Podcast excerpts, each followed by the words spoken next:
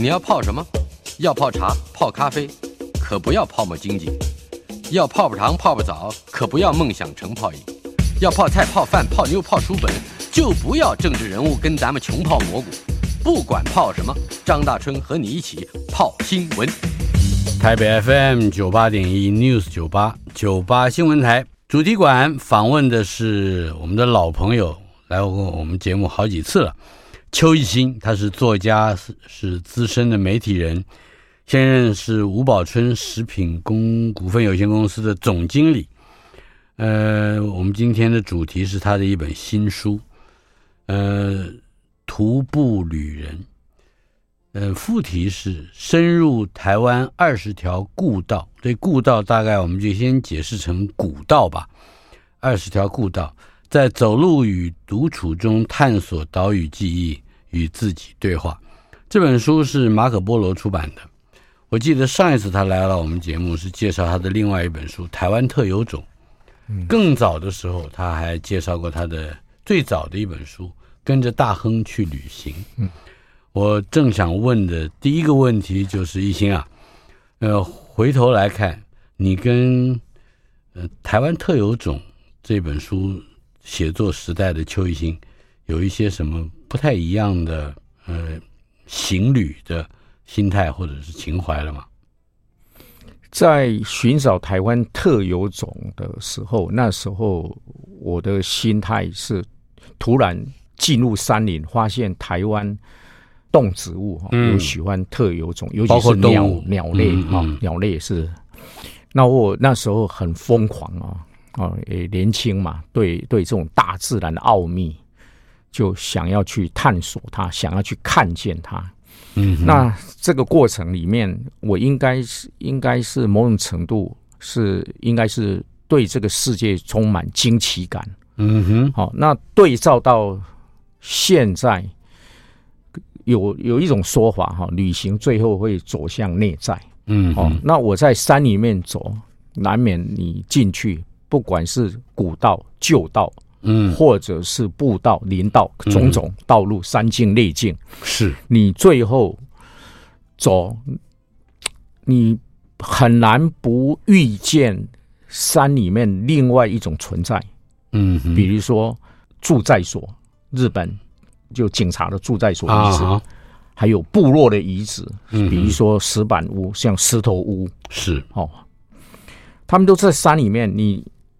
哦，甚至看到一些酒瓶，甚至一些那个那个铁器哈，他们在煮东西的哈，就会很好奇嘛。嗯嗯。哦，甚至还会有一次还不小心看到那个速射炮，哦，就是就是日日本驻在所有一些是炮台啊，在八通关哦，那个很偏僻啊。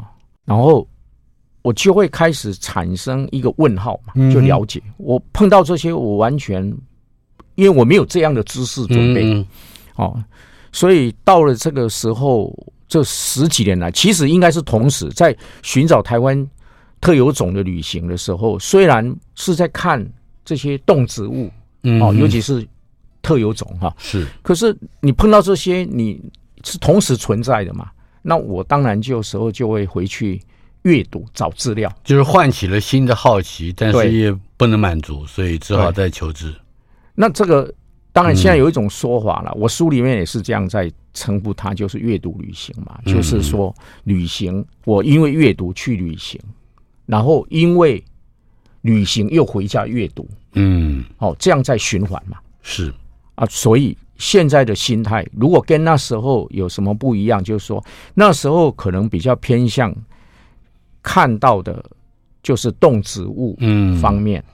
现在虽然也是有动植物，但是还更多的可能不能避免、不能逃避的是族群关系、族群来历，嗯，族群文明。虽然它可能消失了，会衰退、衰，也就是说，也更进入了人的历史，是吧？对，哦，像我那本书，上一本书在寻找台湾特有动植物，其实还有特有种人，比如说我跟着是。黑熊妈妈黄美秀老师进到大婚去寻找黑熊，哦，这个过程，他是特有种人啊，嗯哼，哦，所以到了现在，哦，他这些东西还是有一种某种程度，还是有一种特有种的存在，比如说步道，是哦，或者是古道、古道种种。你某个程度来看，它也是一个我选的这些道路介绍出来。哦，其实我走了还更多，那也是特有种的存在啊。嗯，其实台湾的古道旧道到处遍地都是啦。嗯，只要有先民走过存在的地方都是嘛。哦，那只不过是我特别挑出这些。哦，那这些故道里面比较会有重要的文史意义，通常是用于那个是官道。嗯，你你会发现哦，不管是八通关。不管是我们说苏花公路这些苏花古道哈，嗯，这些其实都跟政府的力量有关系。当时的政府力量，不管是清朝或者是日治日本时代哈，嗯哼，所以甚至淡南，我们在讲淡南，其实大部分都是民间老百姓走出来的路。嗯，官道可能只有朝林古道那几条，那一两条。哦，所以我们在在讲这个这个这个在。追这个一一，我说一为什么是特有种的存在？我去寻找它，哦，所以现在可能去走它，难免上好像比以前更多是走路，透过这个古道走入历史的感觉。嗯，好，然后难免就会这个透过这个古道，难免就会有产生一些提问、提示、提醒，是甚至会有些预示。像我以前就会觉得这些。原住民朋友，好像我去去那个泰雅族，他们在李洞山古那边有一个所谓的古堡，那个其实是日本的一个基地，嗯，当然现在已经废墟哈。那当时好几支族群，不同族群泰雅族的，在一直跟他们打，最后当然很惨烈啦，哦，大部分都是都是应该说搞不好死无葬身之地，嗯哼，哦。所以你这个时候你，你刚刚本来想讲乱葬岗是吧？这样讲不好了哈。但其实就是因为日本人会会把他的阵亡的士兵哈，嗯，好阵亡的警察会好好的安葬嘛，还立个碑。当然现在这边可能都不存在，只能是被移平哦。我也看过那种哦，在泰鲁格族的那个领域里面都看过，可因为后来一定会被破坏掉，或者是因为岁月把它覆盖掉。嗯哼，哦啊，不管覆盖掉还是怎么样。可能我个人的兴趣啦，哈，因为刚好日本人很擅长做记录，嗯，那留下很多的文字记录。是，然后刚好有那个杨南俊老师哦，他已经过世了哈，许茹林老师他们这些古道学者重新的把它翻译出来，甚至重新的踏查哦，然后林务局、国家公园也都慢慢的让这些古道哦某种的。再把它复原出来，不要，比比如说追入古道现在很有名嘛，哦，那这样的情况之下，你你去走这些古道，你心情一定是跟以前寻找台湾特有种是不一样，非常一定是非常不一样的。现在更多的人、人历史或者说人文是吧？对对对。好，如果如果再延伸这个问题到更远一点，我们这个节目已经开播到现在大概二十四年了啊！哇。你的二十二十年前就来过嘛？差不多跟着大亨去旅行，你跟那个千年左右，对啊，这是二十三年了。嗯，你在跟那个时代的邱玉新写跟着大亨去旅行的那个心态，或者说那个写那个时代的那个时候的整个人的想法，又又有什么大的不同？那个应该是九零年代，一九九零年代那个时候，我诶进入媒体。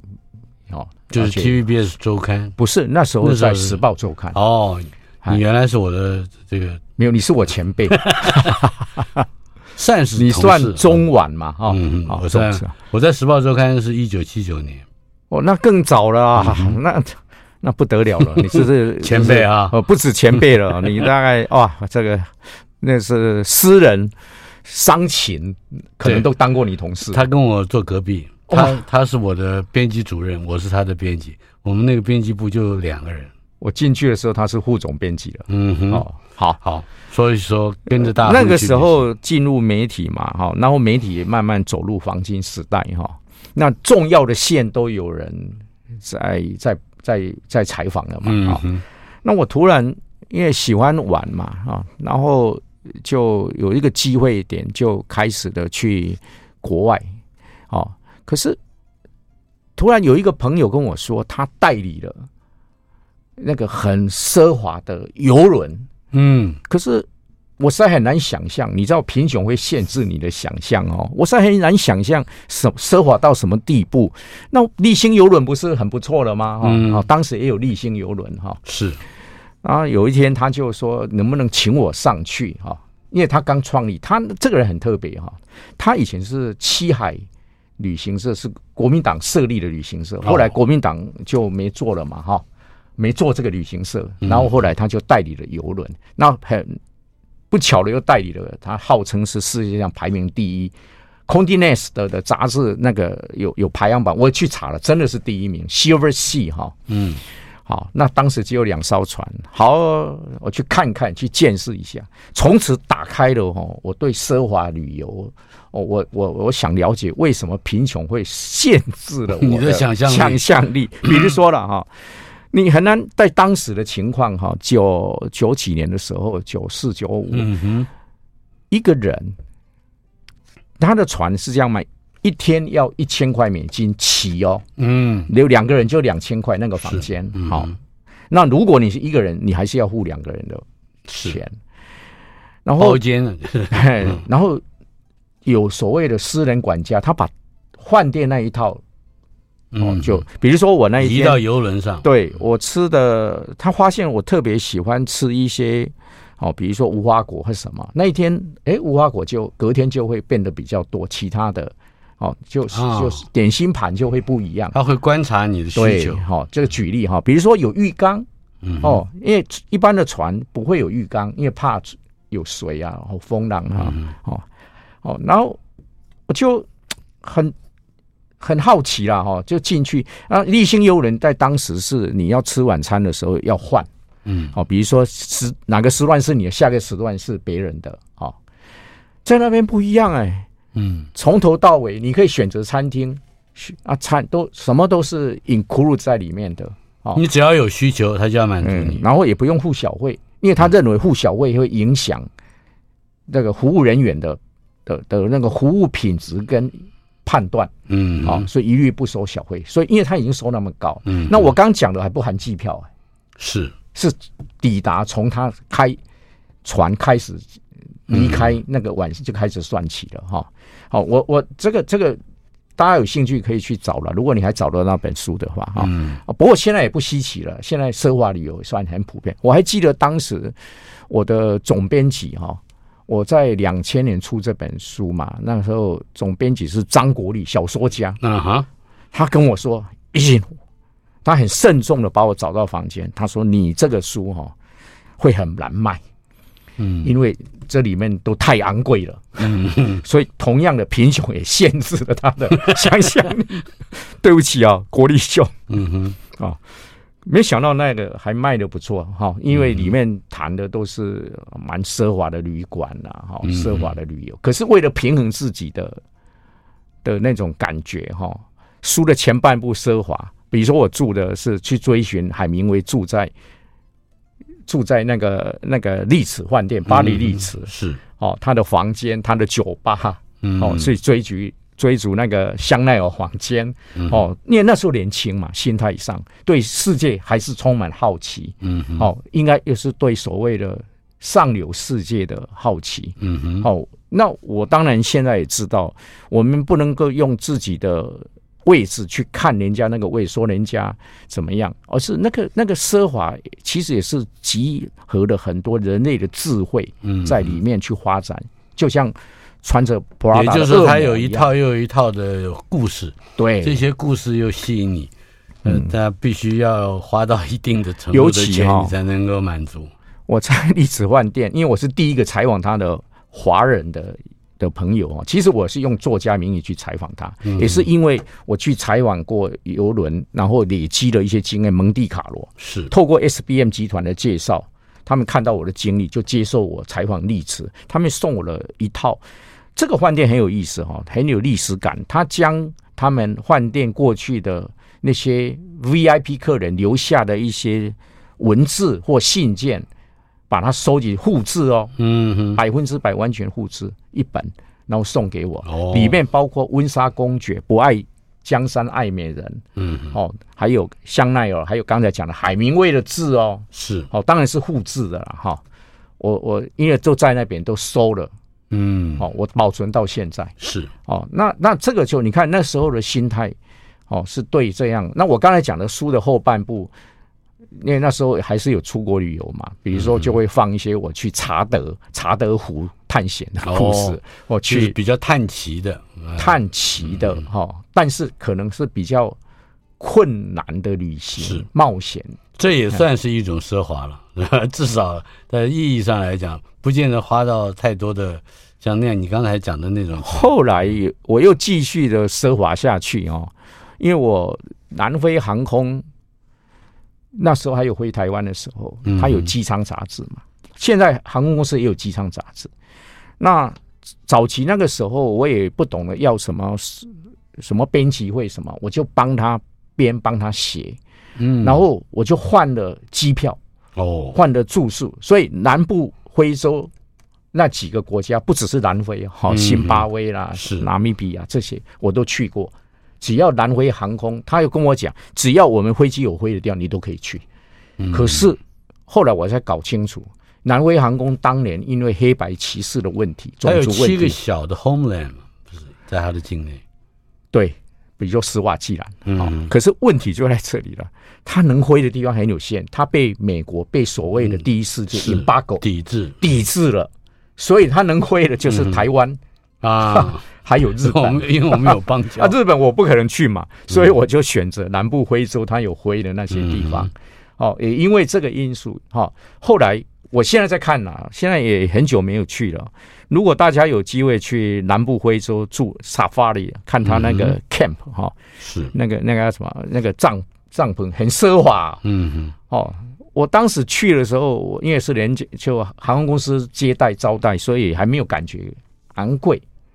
哇！后来才知道说，原来那个是另外一种奢华，就是你现在刚刚讲的。嗯、是哦，我们要先暂时把你从二十几年以前拉到现在，因为《徒步旅人》是你的新书，是它让你显然的在一个台湾的实际生活境遇里面，看到了另外一种人生和文明。呃，你还使用了一个字，叫做。境遇境，这个遇是一个门字头，底下一个豁然开朗的，呃，不是豁然，或者的或，或或者的或，呃，境是境界的境，嗯，它是一个特殊的名词，可以先解释一下这个遇境两个字究竟如何合成，意义又如何？其实应该从它的英文字哈，嗯，哦。Liminal space，哈，liminal space，好，这样去看它，人类学上的字眼哈，本来是就发发现说有一些比较，比如说我刚才讲的非洲有一些部落哈，嗯，它本来是与世无争，生活在它的空间，突然之间西方人进来了，他开始有一些接触，可是那个接触很可能是跳跃式的，好，比如说你现在去蒙古看到。这个有点跳脱了，不过这样解释大家更容易懂。你看那些牧民，现在如果说骑机车在赶牛羊，嗯，拿拿手机，你在你很难去跟你想象中的的，的蒙古蒙古骑马哈、嗯，当然先有马啦，现在马是观光客在骑啊。哦，我我大概这样例子哈，可是他这个是好的哈，我所以好的就是说他可能追求这样，可是对非洲那些人来讲，他可能刹那之间像布希曼。刹那之间碰到西方文明整个进来哈，那个你势必有一些人又怀念过去，又生活在过去，可是又要面临现在的挑战。这个这个心境之间其实是嗯是很很辛苦的哈。这个现象也发生在在在比如说亚马逊，好，那台湾理论上经过日本时代的凿空打开以后哈嗯。到现在应该比较少，基本上许多原住民部落，尤其山上的原住民，都比较接近平地，或者是交通交通让他们都打开了哈，不止打开了生活空间，也打开了意识空间。尤其教育算是日本人第一次国语教育，就是日本人在推动。那时候日本日文嘛，在斯卡罗那边，第他还纪念碑还有。那第二座，哎，第二次的的推动国语，当然是国府时代，是哦，我们就讲国语这样子哈。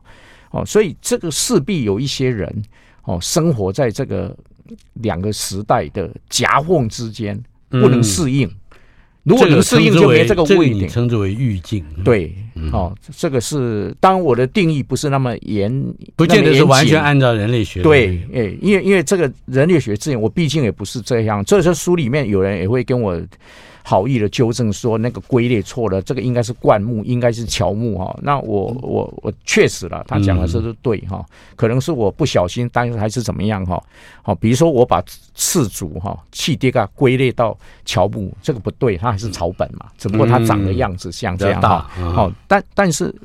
我我毕竟不是，我也这个错就错嘛哈，那只是说这个意境，我对他的解释是有一种延伸意义，还有我自己的体会嘛。嗯，好，比如说在访问前，我们也聊到我外公，他在日本时代被派去海南岛、广西那边做军夫，当火头兵是，然后后来战败，他要送回来台湾，那个过程。那个另外有人记录，就是哈，我大概偶尔听他讲过哈。可是回到台湾以后，好那时候国府来了嘛哈，那要学习国语，不然他没有就业机会，只能继续务农嘛。可是他在日日本时代是算是有读过书的，读书阶级的。可是现在他变成那种要适应，重新适应，重新适应新的秩序。嗯哼，好，这些对他来讲都是很挑战。他适应的还不错啦。嗯哼。哦，所以他并没有我我相信有一些人适应的很差啦，嗯，哦，可能更怀念，所以那个意境里面就包含了一种情感，而且是非常强大的情感因素。对，所以我我就书里面的前言，其实我透过一那个旅行，我去拜访了卢凯族的源头，哦，好茶部落的一个小猎人。关于小猎人的故事，我们稍后片刻。进一段广告，马上回来。台北 FM 九八点一 News 九八九八新闻台访问的是作家、资深媒体人，呃，邱奕欣。奕欣刚才在为我们介绍《徒步旅人》他的一本新书，我也强烈的推荐给我们这个节目的所有的听友。呃，副题这本书的副题：深入台湾二十条故道，在走路与独处中探索岛屿记忆。与自己对话。方才提到了在序文里面已经介绍过的一个小猎人，嗯，年纪可能比你大一些，嗯，这位原住民，嗯嗯、呃，你要用他做例子来谈什么问题呢？刚才在讲语境嘛，哈、嗯，你看哦，他六十多岁，比我大，可是基本上他也已经有受到所谓的，还是所谓的初中教育，嗯，都都有一个。那后来就到都市里面去。打工当建筑工人，工地哈做很多的粗工，然后有一次他就回家去哈，他是卢凯族，在所谓现在的旧好茶部落出生，就回家去的时候，他们已经迁村了，迁到新好茶，嗯哼。然后新好茶刚好在就好茶溪跟南爱瑶溪交叉口一个河接地哈，是，然后房子都新的，他也没没去过嘛，已经离家好几年了。然后就问人家说他家在哪里？哈，他妈妈哈在哪里？那小朋友就带他去，哦，结果找到了，嗯，就发现带他去的是他的弟弟，他有六年没回去啊，好，他就很多感触了。回去当然高兴，孝敬爸妈，带了很多的，因为因为在部落会迁村，大部分在。日本时代是还有一个政治的需求哈，因为他怕他们作乱嘛，所以希望尽尽量的把他们迁出来。那后来呢，可能是因为经济需求、教育需求，还有更严重的医疗需求。嗯，因为早期他们没有这样的困扰，那跟文明所谓的文明接触以后，就很多现代疾病就会发生。是，所以迁村到所谓的就所谓新好茶。嗯，好。那当时他就有一些动机，想要想要留下来。那后来当然又回去工作，啊，没想到八八风灾以后，嗯，整个村子又被淹了，再淹了一次。哦，这次淹的好惨，八八。整个部落现在，如果各位有机会去经过那个地方的话，你会看到只有教堂的屋顶还存在。嗯、教堂一般是部落最高的的建筑，只看到那个这个这个屋顶的部分，其他的淹了。嗯、那当年那边也发生一件事情，本来要做马家水库，在马英九当总统的时代，哈、嗯，那后当然他们就不愿，因为势必要把整个村子淹掉嘛，哈、嗯，那时候他们就抗争。有一个叫台邦，一个年轻人哦，台邦萨萨罗教授哈，哦，他就带领族人抗争。当然，他后来也被关了，嗯，好被抓，他也拒绝人家交保，有好心人要交保，是，你知道吗？他也读了原住民，也是读了很多书的，这个还是他们第一个拿博士的哈。他后来，他现在是成大的考古学教授。好，我们回到当时哈。他当时的抗争哈，据我知道了，是因为读了梭罗的书哈，公民不服从。哦，公民不服从，其实那是一个演讲稿，对，书里面提到，好，公民不服从，这些影响这篇影响很大了哦，我相信影响了全世界很多人哈，他觉得这样是不公义的嘛，嗯所以他当然要抗争，当然也牵连到附近的台湾族、台湾部落嘛，哈，啊，这个抗争以后，后来就没有再见。没有再见，其实最大的原因哈，本来政委是好意，是要解决水方的问题嘛。你不要以为台湾很多水啊，那动不动就会缺水哈。嗯，结果后来就没有盖了。所以，所以我我后来就说，有就是去走那条路哈。好，你你会发现很多类似这种在预境之内的一个，本来它好端端的嘛，我们需要把它，就是它夹在那个。在过去，它可能没有这个医疗需求，或者说供水需求嘛。嗯，哦，因为他旧好茶就是在水源地嘛。好，好，那这个小猎人呢，后来就再回去，因为这时候他村子又迁了，迁到现在所谓的里纳尼，嗯，一个丘陵地啊。是，好，那那边有好几个部落哦，已经被被消失的部落就就在那边聚在一起啊。可是他的感觉啊，毕竟。就不是他的家乡。嗯嗯，我本来还不是很了解，这个有点又有点跳脱。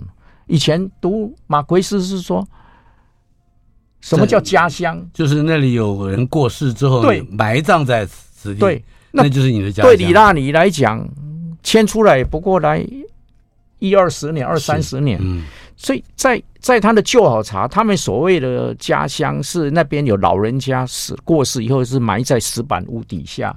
哦啊，祖灵会到对面山头有哈，他们叫巴鲁古安一个地方，哦，他们有时候要对那边祭拜，祭拜，哦，所以很难去理解哦。如果你只是看书，或者是很难理解为什么他们像鲑鱼一般，一定要回到那个很自然的冲动，要回到源头。所以小猎人后来就毅然就跟着部落的老猎人就回到山上，然后回到山上要生活嘛，他回到旧部落就开始。把他那个废弃的石板屋再重新的把它盖起来，独立完成哦。嗯，我他给我看他以前的照片，幸好哦，幸好了，他有太太愿意陪着他上山。嗯，哦，所以夫妻两个这样一待，竟然就快三十年了。是，哎，呃，当然，他也作为一个象征性的人物以及精神，成为你这本书序序言里面的主角了哈，嗯，那我我我是用一个字眼去形容他啦，因为《鲁滨逊漂流记》嘛，它是山林版的嘛，嗯哦，他那那那个他虽然有太太陪着哈，可是因为我上去的时候，我过了四个晚上在那边跟他生活在一起啊，然后有时候他我就发现他好像在靠回忆过生活，嗯，靠记忆啊。因为我也很好奇啊，上去当然充满疑问嘛。当然，他现在在公共电视台或是有一些比较文青的，都都蛮蛮向往他的狩猎采集生活啦。嗯哼，哦，所以我上去也要自己背自己的食物上去嘛。哦，那当然了，他有时候也会请你吃他们的山肉嘛。啊，你最好不要问那肉是什么肉嘛，问了 可能就不小心就犯法了。哈，保育类还是什么，我也不知道了，我也没问。嗯，哦。那基本上他就是在山上过着他的生活，然后然后酒一喝，去我像我就是带一瓶洋酒上去嘛。哦，诚意不是那个酒啦，嗯、是背上去那个那个诚意啊。哎，然后到了那边，哦，那当然他会带着你去走他们部落，但基本上都被那种有一种，就是王爷局哈，哦，盖住覆盖住，嗯、就有点像丛丛林里面菊花的菊。对，它其实台湾语叫五爪金鹰啊，屙尿金鹰哈，反正哈，它还有很多的咖啡树。哦。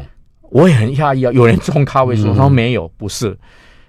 这么几十年下来哈，那个猴子啦、鸟啦，就吃了那个咖啡豆，就到处撒，然后就咖啡树会，你看一颗就会有几百颗、几千颗，一直一直蔓延呐。是，哎，还有一种食物也不错，蔓延的很好，就是爱玉。哦，爱玉子哈，所以在那边闲来就磨爱玉吃哈，也不错哈。所以他的整个生活看起来好像很美满，其实是就就是他一直就是说啊，跟我们讲说这边是他读小学的地方，然后他逃课啊，老师要处罚他，他就晚上去做那个野兔，然后送到老师家哦，啊，老师就会对他 放松一点，对对。哦，所以我觉得他是靠回忆在过这个生活了，嗯哦，呃，我我觉得在你的前面几本书，至少我嗯比较仔细看的两本，也就是刚才我们提到的两本书的里面，没有这本书里的一个特殊的，你你也是进入了一个看起来像回忆或者是历史的一个境遇里面。我是不是可以引用我一个崇拜的一个大作家？嗯，哦，除了你之外，我还是有很多崇拜者了。好，那这个。美国的哈保罗索鲁哈 Paul 索鲁哈，他在有一本很难读的书，好几年前写的美国深，就他 Deep South，你知道美国有一个很偏僻的地带，内陆的地带是哦，是是一般视为偏僻之地哈。他书里面哦，他他就有提到，就是说哈，他认为啦，旅行写作是自传的另一个次要形式。嗯，所以。你就不能怪我啦，我被他影响，那么尊敬他，那我当然会偷偷的偷渡一些，悄悄的偷渡一些自己的人生经验在里面。不止如此啊，连魂断桑溪涧也是你偷渡的对象。那个是，那是美国的另外一个作家。对，可是那个那个很重要一个事情哦，那个那个当时是美国也是从那部电影，电影确实的比较容易感染大众哈，嗯，大家才注意到印第安人长久。这也就是说，《魂断桑溪涧》恐怕也是让美国人第一次正眼去看呃这个呃印第安人历史的呃一部作品。对，对，所以。这个我不只是看的电影哈，哦，我也因为西部片嘛，以前都喜欢看哈。那西部片在早期不是只有跟所谓的快枪侠两个在那边比，其实很大的一部分是美国陆军哈，在对抗，或者是不讲对抗也不对了，其实是在攻打这个印第安人，把他们赶走哈。骑兵队，对对对，第七骑兵队还是什么哈？那我觉得这个也是影响了我。不知不觉埋下一个种子哈，因为因为世界上也其实有很多事情，它是是被遗忘的存在。嗯嗯，好，那刚好有人有注意到，去把它重新写出来，这样子，甚至拍成电影。电影通常都是有文字以后才去拍啦。哈，那我我我自己就会 就会觉得说，那一样的角度眼光哦。你阅读了嘛，所以你被影响了嘛。你回过头来再看这块土地，好，其实还是有很多被遗忘的存在。台北 FM 九八点一 News 九八九八新闻台主题馆访问的是我的老朋友作家、资深媒体人邱一新。他虽然现在在吴宝春食品股份有限公司担任总经理，但是他仍然还有一个文人的内在心灵啊。特别是他最新的这部作品《徒步旅人》，我以最大的力量来向我们的听众朋友们推荐这部书。它的副题很清楚，呃，《徒步旅人》就是深入台湾的二十条故道啊，也就是古道，在走路与独处中探索岛屿记忆与自己对话。马可波罗出版社出版。为什么要把“古道”熟知的这个词，呃，改成“故道”？我相信一定你有你的用意。对，因为“故道”其实我最早有接触到国外一些书籍，是讲就是 ancient road，嗯，是 ancient road 啊，road 大概就是古老的故道，以前的。的的道路哈，大概这样的说法。可是台湾这边哈，我刚才讲故道，因为有我被学者专家影响的故道，我是希希望定义在是在官道这个古老的官道啊。那很多的民间的道路，古老的道路就称为旧道。嗯，那还有一些哈，你经过时间很久了，你还是不会叫它古道。嗯，哦我想差别就是它。比较存在的历史文化比较少，没有比较人文啦。哈、嗯嗯嗯。其实当然它有可能有自然的意义在里面，比如说林道，嗯，还有现在登山步道，登山步还有猎道是吧？哦，猎径猎道哈，猎、嗯、应该讲猎径哈，因为猎径，所以很多古道或是旧道，其实也是从猎径在发展出来，是好，或者是日本的警备道路哈。当然，所以这样的这样的概念之下，我就讲说是。故道，那其实是编辑是把它弄成二十条的，因为我我后来想一想，二十条也不对。当然他讲的是概称哈，哦，比如说里面淡然古道，他也说是一条哦，其实淡然古道群，所以应该是二十篇啦，嗯，二十篇文字是吧？啊，二十篇的古道，啊，故道这样子的概念啊，我我不知道我这样的私私下定义哦，这个这个可能也未必。我看到其中的一条，突然有一种非常熟悉，而且。很很很暖心的感觉，那是我自己走过的，呃，那就是福八越岭道啊，我记得是在桃园，对，桃园上巴上巴陵上山入山，三天之后从福山出来，也就是新新店这附附近的，对对对对，乌来呃乌来，对，我我我为什么呢？那是民国，应该是民国六十六年。或六十五六年，我参加中国青年服务社的一个训练，这个训练要经过三个程序，尤其是第二个程序特别艰苦，就是要没没有东西吃，你必须自己在野野外采能够你看到可以吃的东西，三天，嗯，也就是我刚刚讲的这条路，呃，算是野外求生训练，还包括了如何去这个搭帐篷。如何去做担架？如何去救治伤患？嗯，还还蛮有趣的，好玩的。但是好像在你的这个书写里面，这个故道有一个非常不一样的身世。我不只是在胡巴哈，你刚才讲到一个重点哈。好，当然我我们前面已经提了很多的存在的，因为跟日本时代开辟警备道路都有关系哈。是，可是我这一次还是。有延伸了寻找台湾特有种旅行哦，在植物方面的哈，好，所以你刚才讲到很有趣的一件事，也是我这本书我也在追求这个事情哈。哦，因为我既然会辨识植物，我当然就会很关心哪些植物可不可以吃。是，哦，你刚才讲求生嘛，嗯嗯，哦，那求生其实我也参加过跟跟着猎人进山哦，在上面书跟泰雅族猎人，我就发现蔬菜类的。他只带米进去，蔬菜类都是沿路采集啊。对，好像蕨类，嗯，哦，我们说的有很多蕨类是可以吃的。是笔筒树，那看起来黏黏的哈，他们就取那个嫩嫩芽，有一个问号，你看到有问号就可以把它采下来哈，因为那个就表示春天的嫩芽，啊，采下来把那个外面的毛剥掉嘛，好，里面黏黏的，听说对胃肠很好啦。哈。哦，还有很多啦，哦，很多像我们做昭和草，哦，这些都是很基本的，哦，哦，比如说现在原住民在排湾族，尤其是排湾族在做吉拉虎，他们的肉粽，嗯，哦，内层包它有包两层，外面那个可能是月桃叶，哦，或者是其他的树叶，但是内层那个基本上是假酸浆叶，有一种植物嘛，哦，也不用包肉粽，其实那个我。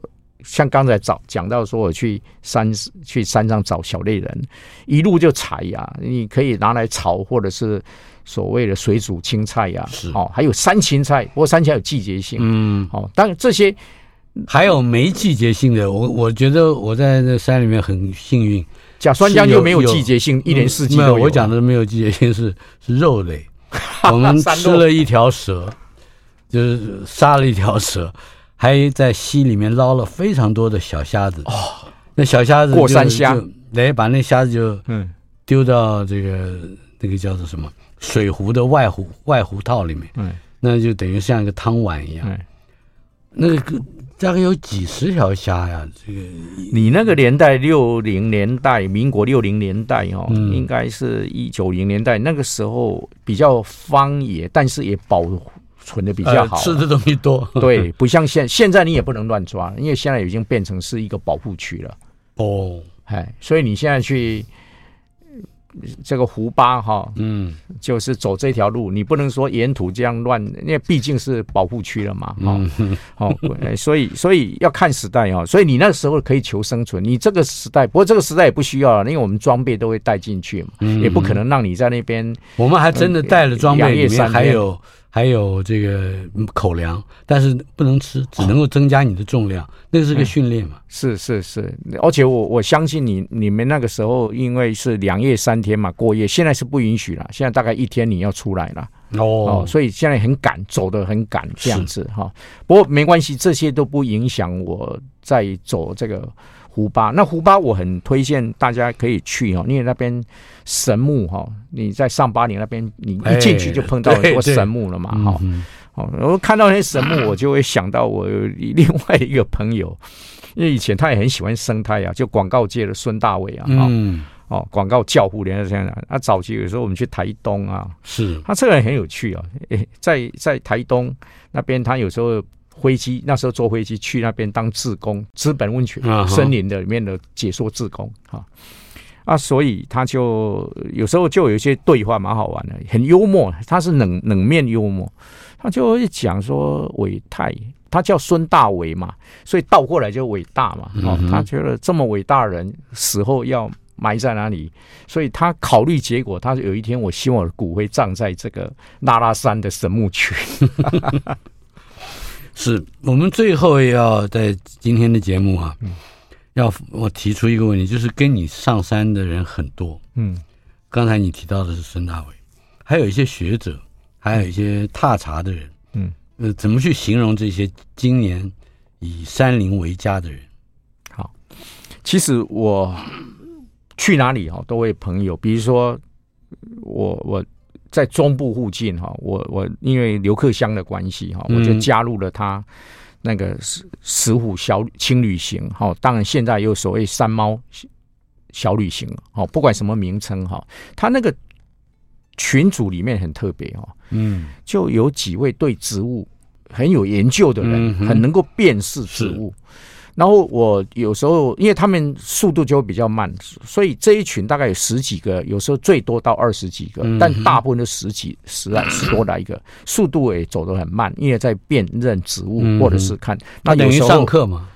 诶，不见得上上课就多无聊了，会打瞌睡啊。然后就看到什么，那就会讲说那个植物，比如说，哎呀，这个是音箱，嗯哼。没，这个是土肉桂啊，什么？大家很兴奋，一过去啊，马上有人观察一下，哎，不对哦，这好像是阴香外来一种，哦，同科同属不同种，大概是这样的哈、哦。叶子也基本上也是那个肉桂气，或者是说这个是，哎，这个五加。嗯，那我当然就会想到三叶五加，马上有人就会说，哎、欸，这个可以拿来做酒，五加五加皮啊，什么是？就就有时候会还有拔气，但拔气我就会那有有每个人阅读不一样嘛，哈。是，哎，拔气，他们说台湾拔气这个也是特有种啊，那我就会联想到说，以前我在美国喝，我爱喝那个 Root Beer 哈，嗯，沙士。沙士有一个主要的成分就是霸气，嗯，好，那马上大家就会讨论一下，好，那当然比比较人文面的，有时候会延伸到说，哦，比如说什么蝴蝶、什么鸟，有些有些日本时代，因为在日本时代很特别哦，那个是一个。大命名时代，同时也是动植物的大调查时代。嗯，哦，很多的植物、动植物都在那时候被命名下来的。是，哦，所以那那有时候会连连接到一些诶、欸、比较伟大的，在当时伟大的那个专家学者哈、嗯，那个部分刘克襄哦，就就会去解说，去去有一些把它照顾到这一面这样子。嗯嗯，所以我我称为这一团哈很特别哈，就是有点像群众的智慧团。好，大家一起贡献智慧，跟一般这个也都没有商业。我们有时候出去很就是走路啦，然后就是坐公共交通工具哈，所以我还蛮喜欢这样的方式啦。所以你不见得是一个人，对，往往是有旅伴。一个人会看情况哈，比如说我后来熟了，像我现在工作主要在高雄嘛，那我在附近能够就近爬的山就是柴山。嗯，那柴山就会一直不断的上去，就像当年我在 TVB 上班的时候，我会上班前会去上象山，嗯、最高纪录一年可以上到两百次以上，哦，哦，就把它当一个运动了，哦，当你家后院了，对，那一样在高雄也一样，然后前面也会碰到很多人，会认识一些朋友嘛。山在山里面跑的人哦，很容易就熟悉起来。嗯，哦，其实也不认识，也不知道他的背景啊。可是一，一书里面就有一篇特别提到了这个信义区的四四寿山。对，主要象山，象山，因为那个那个对我来讲像是家山嘛。嗯，其实我不要说是一定山了，比如说你住在植物园旁边，你也可以把植物园当做你的秘密花园了。是，其实植物园里面有很多很民俗植物，像或者很多植物。哦，我有时候会跑到那边啦，哦，因为前阵我就看到那边有一种组，台湾组，他们来拿来做那个口鼻底呀，那种哈，所以哦，或者是说那边有会看到那个山猪耳，山猪耳是一个俗称啦，其实就是一个一个特有的一个叫做猪哎猪猪爆蛋，就是哎有一个叶子很长嘛，他们拿来混起屋那边拿来包粽子，叫山猪耳粽。跟一心聊聊，尤其是聊山聊生物啊，那是聊不完的。所以下个礼拜他还要来陪我们，继续来我们谈介绍徒步旅人。